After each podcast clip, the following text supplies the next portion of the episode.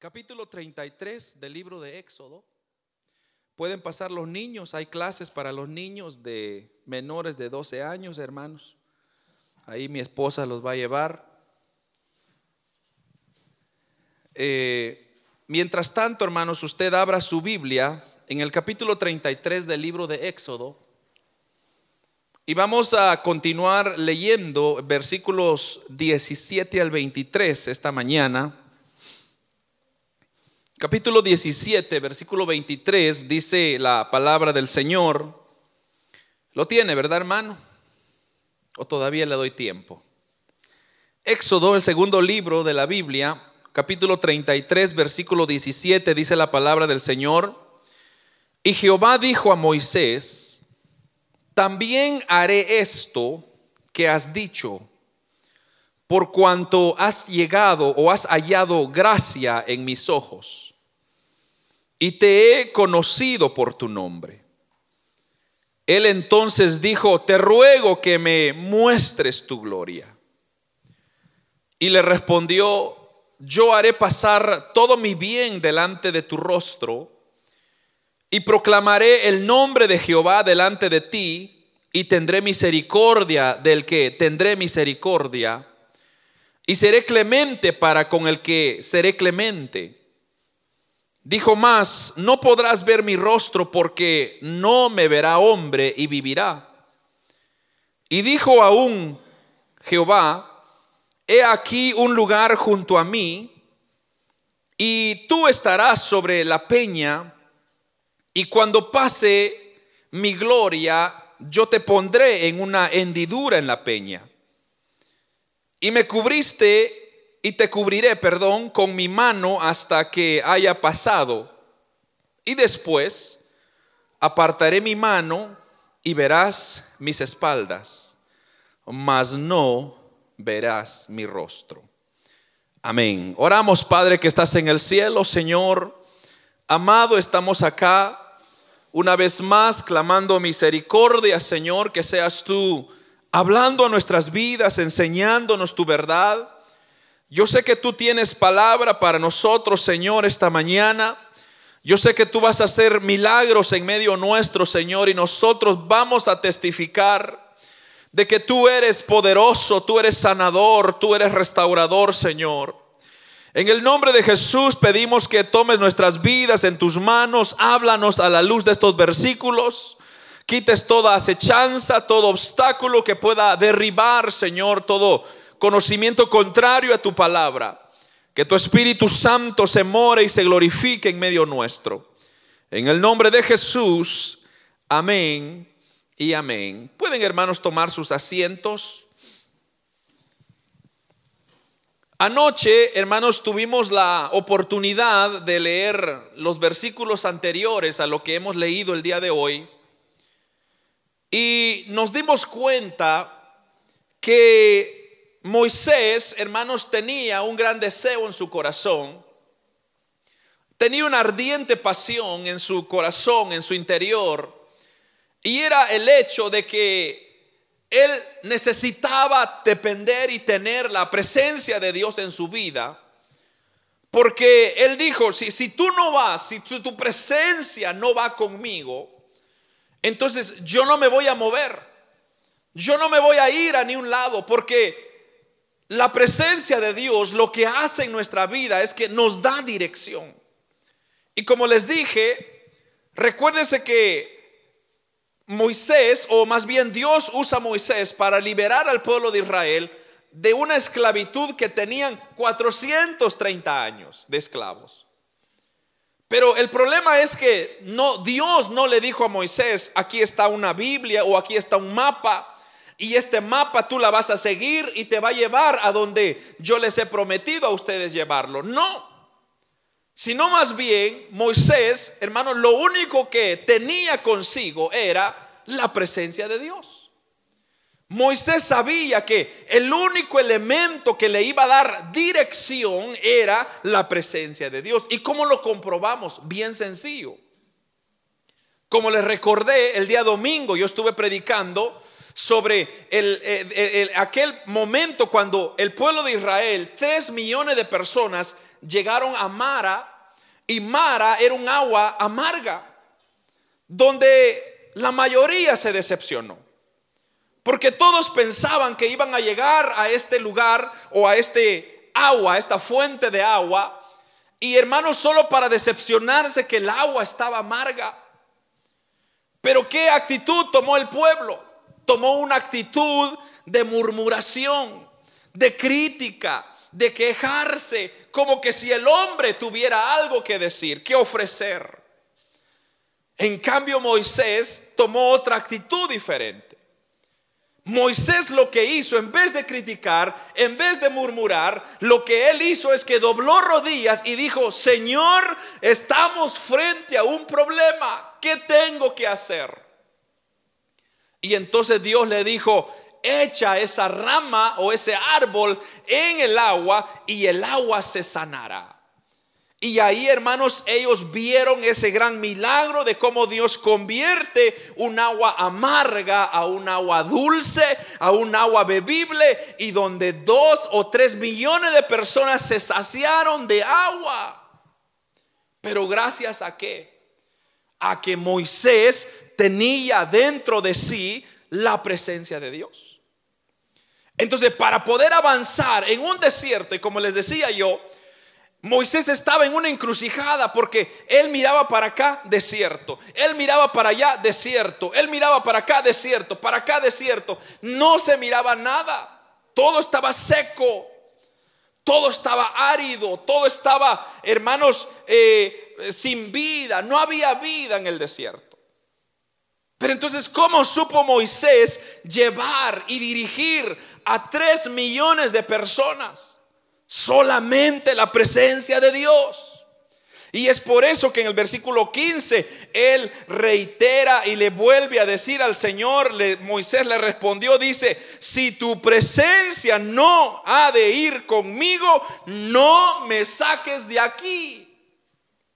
Y eso es muy importante entender. Que usted sin la presencia de Dios, usted no va a prosperar nunca jamás. Usted podría contradecirme y decir, hermano, si usted supiera. No, hermano, es que esa es la realidad de las cosas. El hombre puede tener un algo temporal y pueda ser cierto que quizás sí está prosperando, pero déjeme decirle que no tardará cuando llegará algo que le volverá a quitar. ¿Por qué? Porque estamos bajo el reino de Satanás, quien es el dueño de esta tierra y él se encarga de acabar al ser humano. Satanás en ningún momento quiere que tú prosperes y que te vaya bien en la vida. Él te va a hacer la vida de cuadritos siempre. Pero si tú tienes la presencia de Dios en tu vida, no hay diablo, no hay Satanás, no hay demonio que se pondrá delante de ti, porque contigo está el ángel de Jehová y te defiende en todo tiempo. Pero sí, es el único elemento. Usted y yo estamos tan expuestos, tan vulnerables sin la presencia de Dios. Entonces Moisés entendió eso.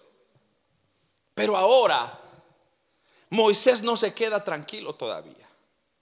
Y esto es lo que a mí me fascina, hermano, porque como le, le, vuelvo a reiterar, Moisés dice que era el hombre más manso entre los hombres. Solo imagínense usted, qué hombre tan humilde, qué hombre tan sencillo, pero qué tan dependiente de Dios era Moisés. Toda su vida era dependiente de Dios. Entonces, en el versículo 13, no, ayer lo leímos, pero mire lo que dice el versículo 13. Ahora pues, si he hallado gracia, mire esto, en tus ojos, te ruego que me muestres ahora tu camino para que te conozca. Lo primero que yo veo acá es que Moisés tenía o deseaba que Dios le condujera en el camino que él iba a tomar. Hermano, anoche estábamos hablando, lidiar con gente es no es fácil, hermano. Lidiar con gente es, bien difícil. ¿Por qué? Porque todo mundo tiene un, un pensamiento diferente. que a uno le gusta dulce, que a otro le gusta amargo, que a otro le gusta con cafeína, otro sin cafeína, que otro con, con, picante, otro sin picante, otro con sal, otro sin sal. Hermano, qué complicado es el hombre. Qué difícil es la vida del hombre. Entonces cuando uno toca lidiar con el hombre es tan difícil. Y Moisés tenía que lidiar no con 20, no con 30, tenía que lidiar con 3 millones de personas diferentes. Y entonces ahora viene él y dice, Señor, si yo he hallado gracia ante tus ojos, entonces te ruego que me muestres ahora el camino. Hermano, cuando usted tiene a Dios en su vida, cuando el Espíritu Santo está en su vida, usted siempre sabrá por dónde ir. Usted tendrá dirección siempre. Usted siempre sabrá tomar la mejor decisión. ¿Por qué? Porque no está a su nivel, sino usted está viendo de otro ángulo, de otro nivel más alto, donde usted tiene una perspectiva más clara. Oh hermano, si el hombre, si la humanidad confiara en Dios, este mundo fuera otro. Si el mundo en que estamos, si las personas, 7 mil millones de personas en este mundo creyeran en Dios, amado hermano, este mundo fuera otra cosa. Pero ¿qué ha hecho el hombre? El hombre se ha jactado. El hombre se ha creído. Solo porque ya puede llegar a la luna con confianza. Solo que ya porque ya pueden aterrizar en Marte. Ya el hombre se cree que ya es Dios. Ya el hombre se cree que puede tomar su propia inteligencia. Puede usar su inteligencia para sus beneficios. Hermano, lo único que el hombre está viendo es ganar y aprovecharse de otras personas. Esa gente que está yendo a la luna, ¿usted cree que está yendo porque quiere beneficiar a la humanidad? No, quieren aprovecharse ahora, como ya no hay recursos en la tierra, ahora quieren ganar la luna y cobrar, y están cobrando un buen dinero. Hermanos, un millón y algo de dólares solo para subir 11 minutos al, al espacio y bajar. Solo imagínese usted. Pero el hombre, como siempre, buscando intereses. Y ahora, hermanos, como ya contaminaron la tierra, ahora quieren contaminar la luna. Y de hecho ya contaminaron el espacio. Dice que hay más basura en el espacio que lo que hay en la tierra. ¿Sabe por qué? Porque tanto cohete, tanta cosa que está, ah, están deshaciendo ahí arriba. O sea que ya el hombre en su naturaleza pecaminosa ya dañó también el cielo. Pero qué bueno que nuestra morada no es aquí arriba, en, la, aquí en esta nube que vemos, sino que nuestra morada está en el tercer cielo, donde vamos a estar con nuestro amado Señor Jesucristo. Y dice la Biblia que habrá cielo nuevo y tierra nueva para aquellos que moran en él. Así que usted y yo nos espera una tierra nuevecita. ¿Cómo será? Yo no lo sé, pero será precioso. Pero solo para aquellos que creen en él. Pero mire, hermano. Lo que Moisés estaba haciendo acá es que no solamente Moisés se confió en decir, yo tengo la presencia de Dios, porque mucha gente así dice, yo tengo la presencia de Dios. Oh hermano, yo soy cristiano, evangélico para honra y gloria al Señor, tengo 40 años en el Evangelio, qué bueno. Pero ¿tiene usted la presencia de Dios en su vida?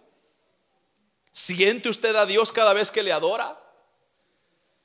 Se quebranta usted cuando comienza a abrir sus labios para adorarle a Él. ¿Usted siente a Dios de verdad o solamente es una religión que ha practicado por tantos años? Moisés, eso era lo que le preocupaba. Moisés no quería acomodarse. Moisés no quería quedarse con el hecho de que, ay, quizás sí, quizás tengo a Dios, quizás, quizás, no, él quería estar seguro. Entonces le viene y le dice a Dios, yo quiero que tú, si yo he hallado gracia delante de ti, yo te ruego que me muestres, yo te ruego que me muestres ahora el camino para que te conozca. Mire hermano, esto de, mire, le voy a llevar al capítulo 24, creo que 24 es, si no me equivoco, 24, Éxodo 24, 18. Hay un versículo que a mí me fascina, porque aquí está haciendo referencia a este versículo. Y mire lo que dice.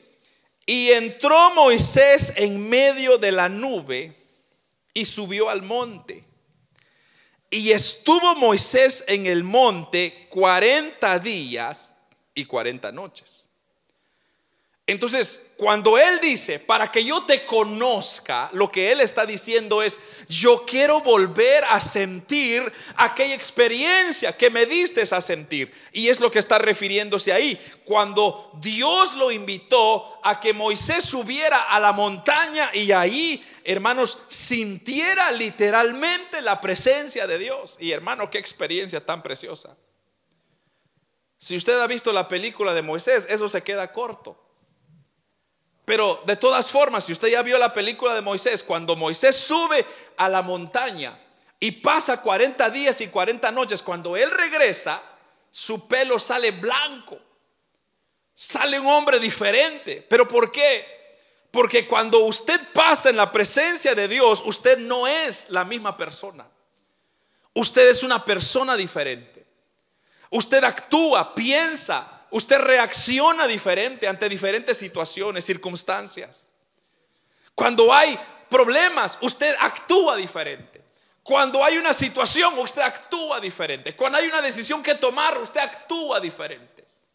Pero cuando usted no tiene a Cristo, usted solo reacciona y hace las cosas sin pensar las consecuencias. ¿Por qué? Como le digo, está el mundo como está. Porque el mundo solamente reacciona no se pregunta, no se sienta a meditar y bueno dice, ¿y por qué estará pasando esto? ¿Dónde hice mal? No, el mundo solamente se está embarrando más, más, más, más hasta el fracaso. Y Satanás aplaudiendo, ¿por qué? Porque él está ganando y porque el ser humano lo está siguiendo. Y como le he dicho muchas veces, el infierno no fue hecho para los humanos, el infierno fue hecho para Satanás y sus demonios, pero como Satanás es astuto, quiere llevarse también gente y lo ha logrado.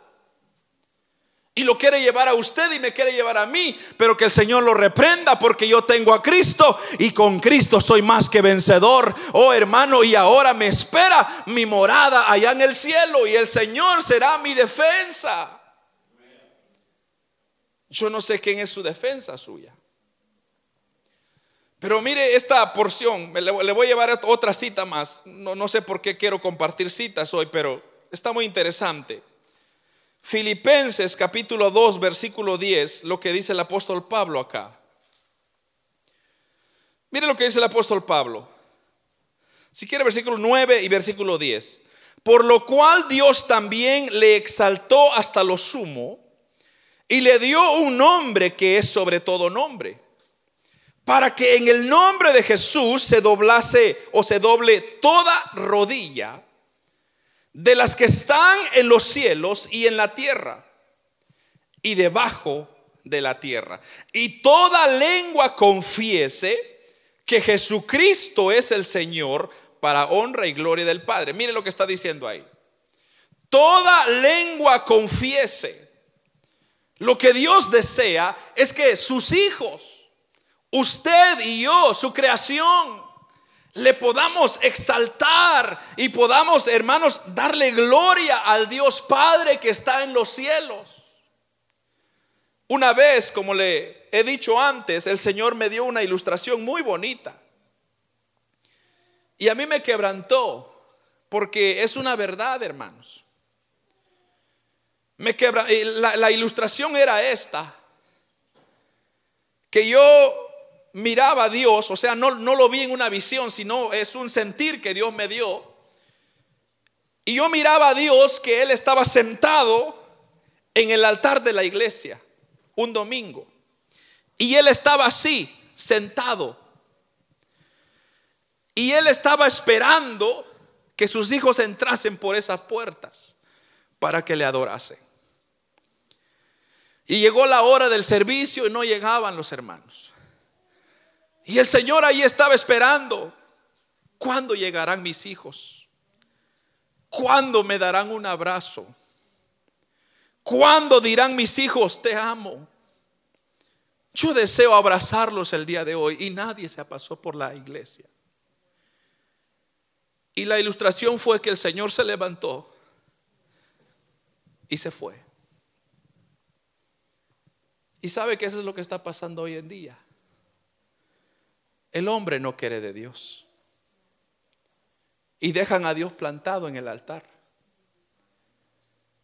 Hermano, Dios tiene una bendición para ti. Todos los días. Todos los días Dios tiene una bendición. Quiere bendecirte. Pero le pones atención, le das tiempo o dejas plantado a Dios todo el tiempo. ¿Cuánto tiempo has dejado plantado a Dios ahí? ¿Qué mal te ha hecho Dios para dejarlo así nomás en la calle? Por eso Moisés, me encanta lo que Moisés hace. Porque ahí entonces ahora habla eh, el versículo que leímos, hermanos. Y Jehová le dijo a Moisés, yo también haré esto. O sea, confirmando lo que ya le dijo en el versículo 15, yo estaré contigo ah, y yo voy a estar contigo, no te preocupes. Pero el versículo 17 le dijo, Jehová le dijo a Moisés, también haré esto que has dicho, por cuanto has hallado gracia en mis ojos y te he conocido por tu nombre.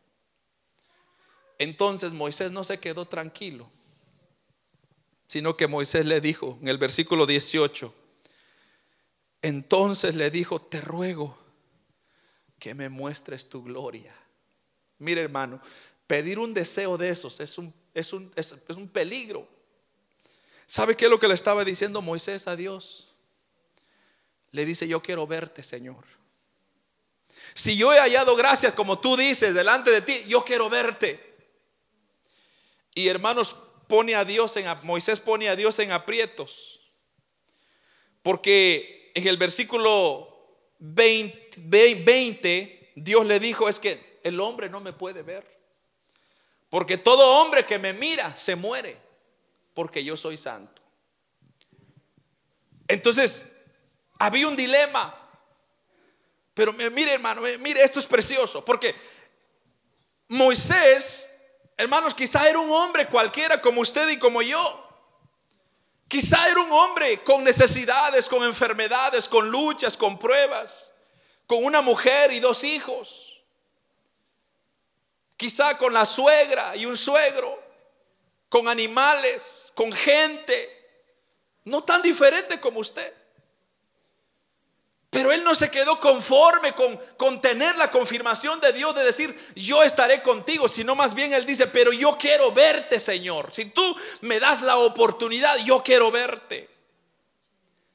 Y hermano, eh, ahí esta ilustración que yo le dije, que, que Dios está ahí sentado, eso es exactamente lo que Dios quiere que sus hijos le pidan, que lo vean, que lo conozcan, que sepan quién es Dios. Oh hermano, si hay un Padre que es tan bueno y tan amoroso, eso es Dios.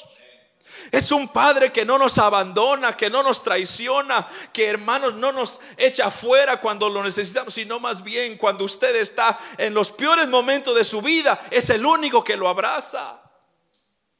Es el único que le dice, hijo, te amo. Es el único que te dice, no te preocupes, yo estoy contigo. No te preocupes, cometiste un error, pero yo te voy a yo, te voy a sacar de estas, no te preocupes. ¿Y cuántas de esas no nos ha sacado el Señor? ¿Y cómo le hemos pagado, hermanos? ¿Cómo le hemos cómo le ha pagado usted a Dios siendo un Dios tan bueno? Moisés ya había visto cómo Dios abrió el mar. Moisés ya vio cómo se había convertido el agua amarga en agua dulce. Moisés ya había visto cómo, hermanos, había descendido pan del cielo, agua de la roca. Y ahora le dice, Dios, yo quiero verte. Tal vez Dios pudo haber dicho, sabes que Moisés, hasta aquí llegó el límite, porque me estás pidiendo mucho. ¿Sabes que Moisés? Olvídate, Mejor vete allá abajo con el resto de las personas y déjame a mí solo. No, Dios no es así, hermano. Dios hace algo de lo imposible, hace posible. ¿Por qué? Porque Él nos ama. Y Él está dispuesto a obrar en su vida mientras usted se deje, hermano. Si usted no se deja, hermano, Dios no va a hacer nada en su vida, pero usted tiene que dejar doblar su mano delante de Dios y dejar su orgullo y decir, Dios, aquí estoy. Y Dios le va a decir, hijo, aquí he estado yo todo el tiempo, qué bueno. Hermano, como le digo, Dios pudo haber tomado esa oposición y, y, esa posición y dijo, no, hijo Moisés, no, estás pidiendo mucho, vete para allá. Es más, Moisés, ¿qué te pasa? Respétame, yo soy tu padre. Pero Dios no hizo eso. ¿Sabe qué es lo que hace Dios? Dios busca una solución. Y le dijo Moisés, versículo 21, y le dijo aún a Jehová, bueno, este es Moisés todavía, le dijo, he aquí un lugar junto a mí y tú estarás sobre la peña. Y cuando pase mi gloria, yo te pondré en una hendidura en la peña. Y te cubriré con mi mano hasta que haya pasado. Y después estaré. Y después apartaré mi mano y verás mi espalda, mas no verás mi rostro. Mire hermano, esto es muy interesante. Viene Dios y busca una solución, porque como le digo, Dios no es como nosotros, que cuando nosotros tenemos ganas, saludamos, cuando no, nos vale. Cuando queremos decir gracias por el alimento, lo hacemos, cuando no, nos vale, como que si nosotros hicimos crecer, como que si nosotros hicimos descender lluvia para que, hermanos, las, las plantas crecieran y, la comida que usted se come, hermano, ha sido por su sudor, sí, pero ¿quién hizo todo? ¿Quién dio el sol? ¿Quién dio el aire? ¿Quién dio la lluvia, hermanos? ¿Fue usted? No, fue Dios.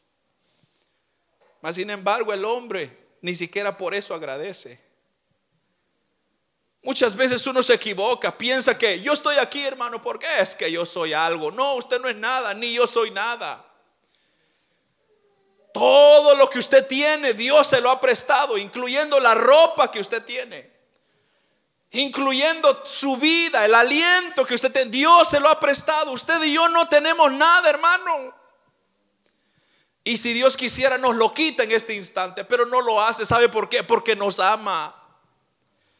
Y viene con Moisés y les dice, y le dice Dios a Moisés, Moisés, tengo un plan. Ven para acá, hijo, te voy a enseñar. No te voy a mostrar mi rostro porque no hay nadie que me haya visto y sobreviva, pero, pero vamos a hacer algo. Aquí están unas peñas, unas montañas. Y dentro de la montaña hay unos hoyos, hay unas hendiduras. Y ahí te vas a esconder. Cuando yo pase por ahí, yo voy a poner mi mano y te voy a dar mi espalda. Solo vas a poder ver mi espalda. Pero eso, eso de, de las peñas.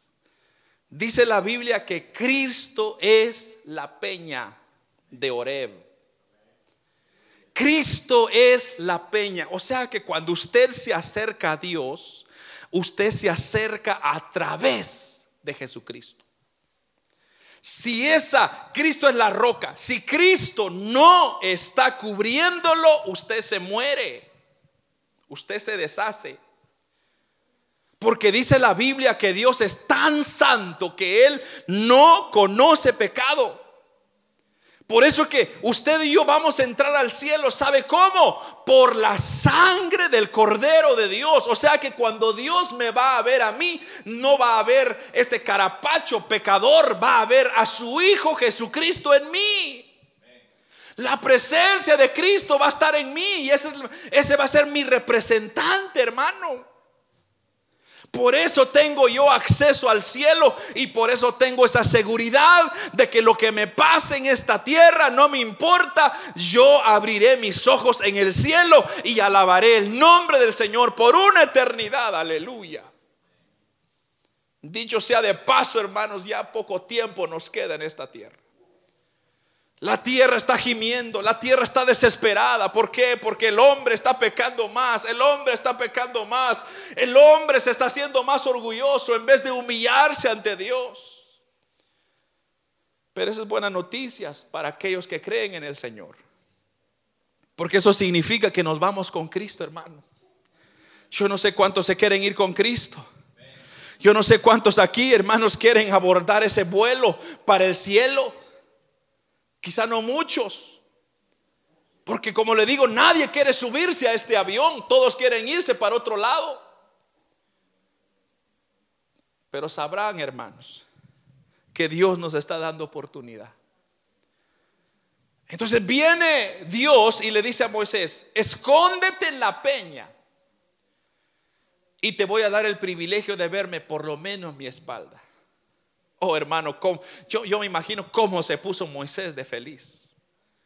Porque dijo, en vez de que mi padre me dijera no, en vez de que me diera un cinchazo o una regañada y me dice, vete de acá, hijo, me, me, están faltando el respeto. No, él busca una solución y dice, hijo, claro que sí, yo te amo.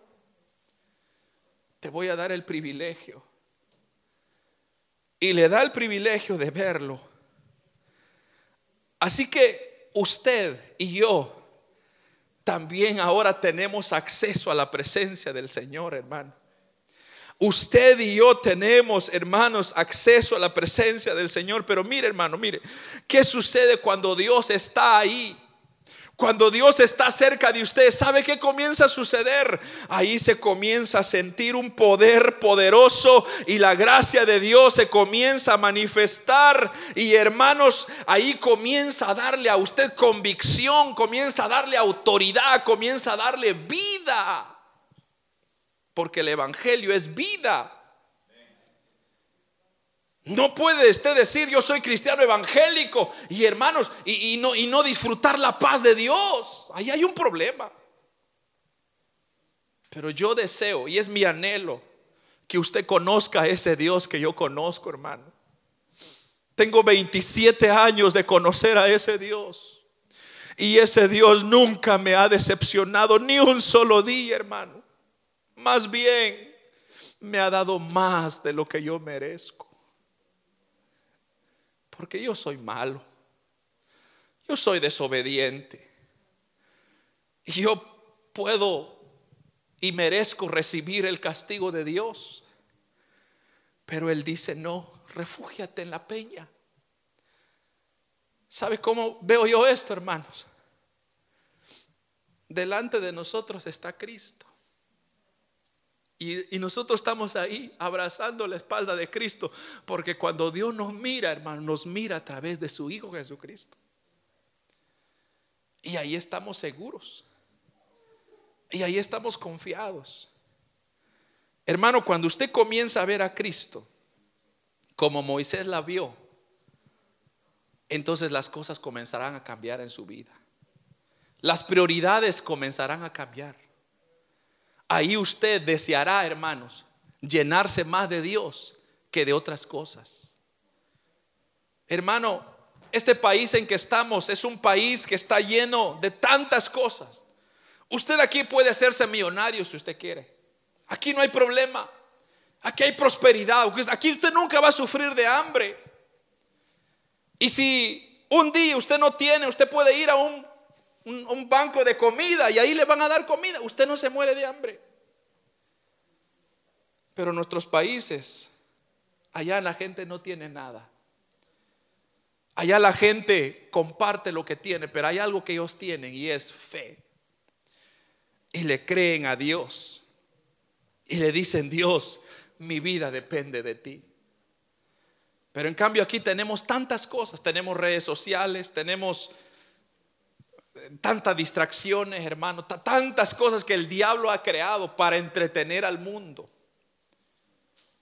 No cree, hermanos, que todas estas cosas se han hecho para que el beneficio de la humanidad, no, es para entretenerlos.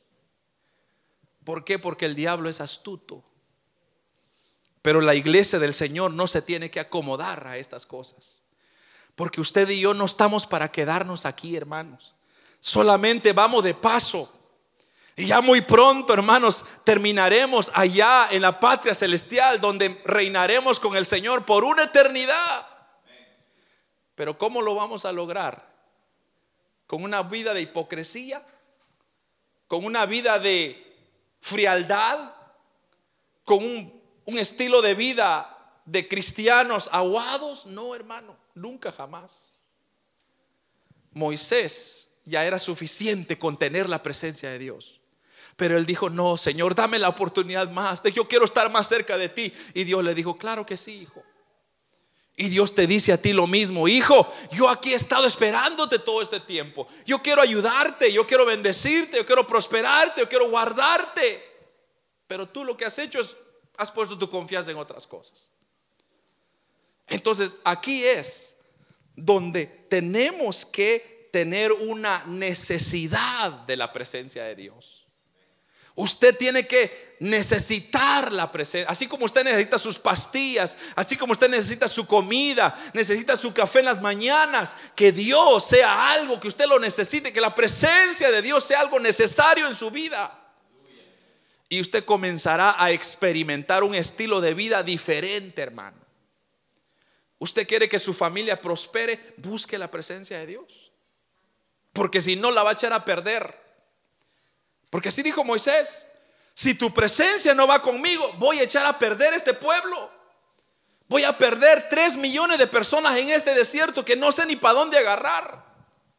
Pero si tu presencia está conmigo, esa va a ser mi compás, la que me va a llegar. Ese va a ser mi GPS que me va a llevar a mi destino final. Entonces usted de igual manera es responsable, hermano, de las personas que Dios le ha dado. Usted es responsable de sus hijos, es responsable de su esposa, de su esposo, es responsable de su familia y Dios le pedirá cuenta por ello. Pero ¿cómo lo podrá sacar adelante? En su sabiduría, nunca jamás. Solo con la gracia de Dios, hermano. Usted podrá educar hijos, usted podrá eh, aconsejar hijos, usted podrá ayudar a sus hijos.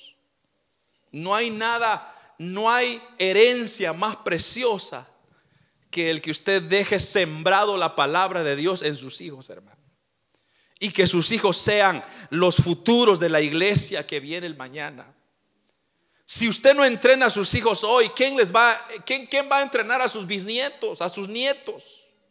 ¿Quién le va a predicar el evangelio? Si usted no les enseña la palabra. Pero ese ya es otro tema, porque ese sería un tema familiar. Pero vamos a este punto. Usted quiere meterse en la presencia de Dios, refúgese de Cristo. Acepte a Cristo. Diga, Cristo, sé tú mi representante, mi abogado. Y hermanos, la Biblia dice que Cristo es nuestro abogado. Si alguien ha ofendido a Dios, abogado tenemos para con el Padre a Jesucristo el Hijo. Por eso, hermano, no tenemos nada. Yo no me preocupo de nada.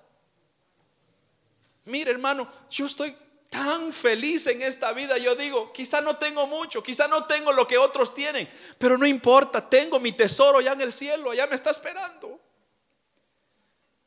Y como le digo, hermano, y aunque el diablo quiera acabar conmigo, no podrá hasta que Dios diga, hoy te vienes, hoy me voy. Pero si no, Satanás no tiene poder sobre nada. Lo reprendemos en el nombre de Jesús. Satanás no tiene poder por aquel que ama a Cristo. Pero si usted no tiene a Cristo, Satanás es su jefe así dice la Biblia. No puede usted servir a dos señores. Usted sirve a Cristo o sirve al diablo. Usted no puede estar la mitad y la mitad o de vez en cuando. No. Si Satanás es su padre, obedézcale. Y si Dios es su padre, obedézcale también. Pero no vivamos una vida y un estilo de vida, hermanos, a nuestro antojo, a lo que yo pienso, a lo que yo siento. Dios no le interesa eso. Dios lo que le interesa es verdaderos adoradores que le adoren en espíritu y en verdad. Oh hermano, si usted conociera el Dios que yo conozco, hermano, esto es lo más especial que puede haber para un ser humano. Venir a un lugar como estos y buscar de su presencia. Hermanos, venir a un lugar como esto y llevar la bendición de Dios. ¿Sabe qué precioso se siente eso? Es lo más especial. ¿Por qué? Porque usted después va a ir. Usted la otra semana puede hacer otras cosas. Usted puede ir al lago, puede ir a hacer carne asada, puede hacer todo lo que usted quiera. Y una vez al año, hermano, una vez al año, por lo menos dele comida a su espíritu. Dele alimento a su espíritu. Porque no puede ser que la carne se esté alimentando bien y el espíritu está menguando. Por eso, hermanos, a mí me encantan estos retiros. Porque sabe que Dios nunca me decepciona.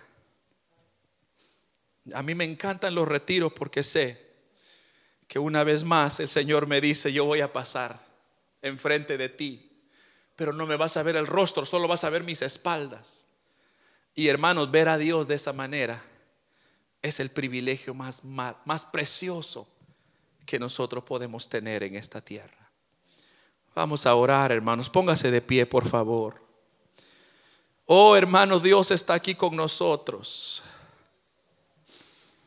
Cristo está aquí, hermanos. Si tú le quieres sentir, solamente tienes que disponer tu corazón.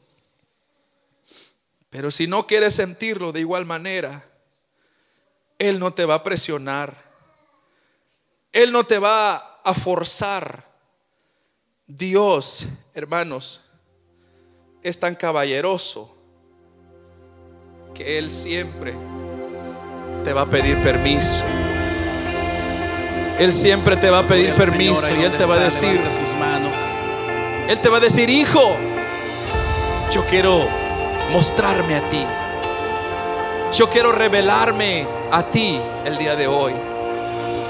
Pero si tú lo desechas, si tú lo desprecias, entonces Dios te va a dejar. Porque Dios no forza a nadie. Pero nosotros no hagamos eso, hermanos. Si no, mejor adorémosle, mejor levantemos las manos y digámosle, Cristo, te amo.